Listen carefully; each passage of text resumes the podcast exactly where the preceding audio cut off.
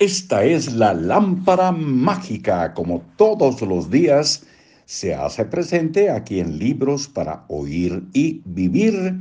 Le saluda Marcos Alfredo Coronado en Libros para Oír y Vivir, precisamente. La lámpara mágica, texto de Keith Ellis, una estrategia para alcanzar tus objetivos.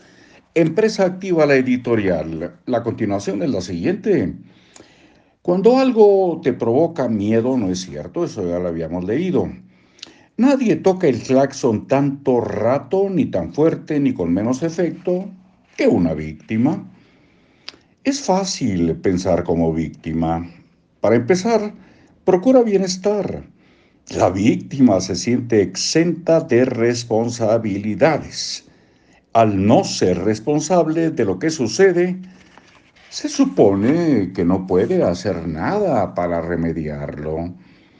Cuando las cartas están en contra de ella, no tiene más alternativa que abandonar.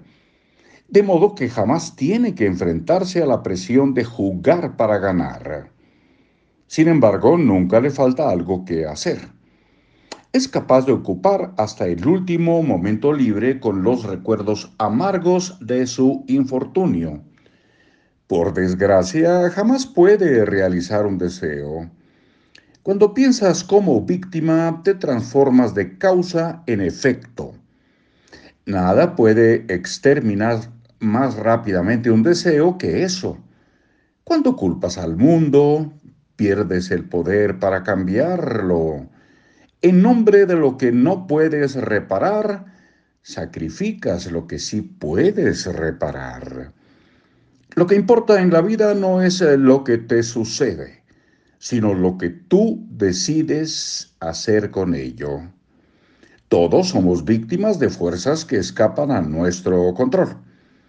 Las personas que obtienen lo que quieren de la vida se centran en las fuerzas que son capaces de controlar. Toman la decisión de vivir como causa y no como efecto.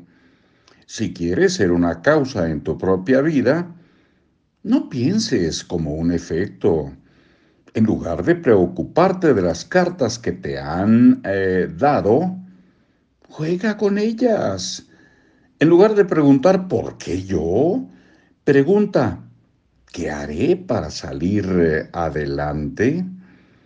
En lugar de sentir compasión de ti mismo, niégate a conformarte con menos de lo que quieres. El mundo te debe solo lo que estás dispuesto a cobrar. La mejor manera de cobrar es conseguir que tus deseos se hagan realidad. Aquí lo vamos a dejar por hoy, amigos nuestros, una entrega bastante corta, con tres minutitos y unos segundos. Mañana, capítulo 22, el mito de la autodisciplina. Ojalá nos veamos por aquí. Hasta luego.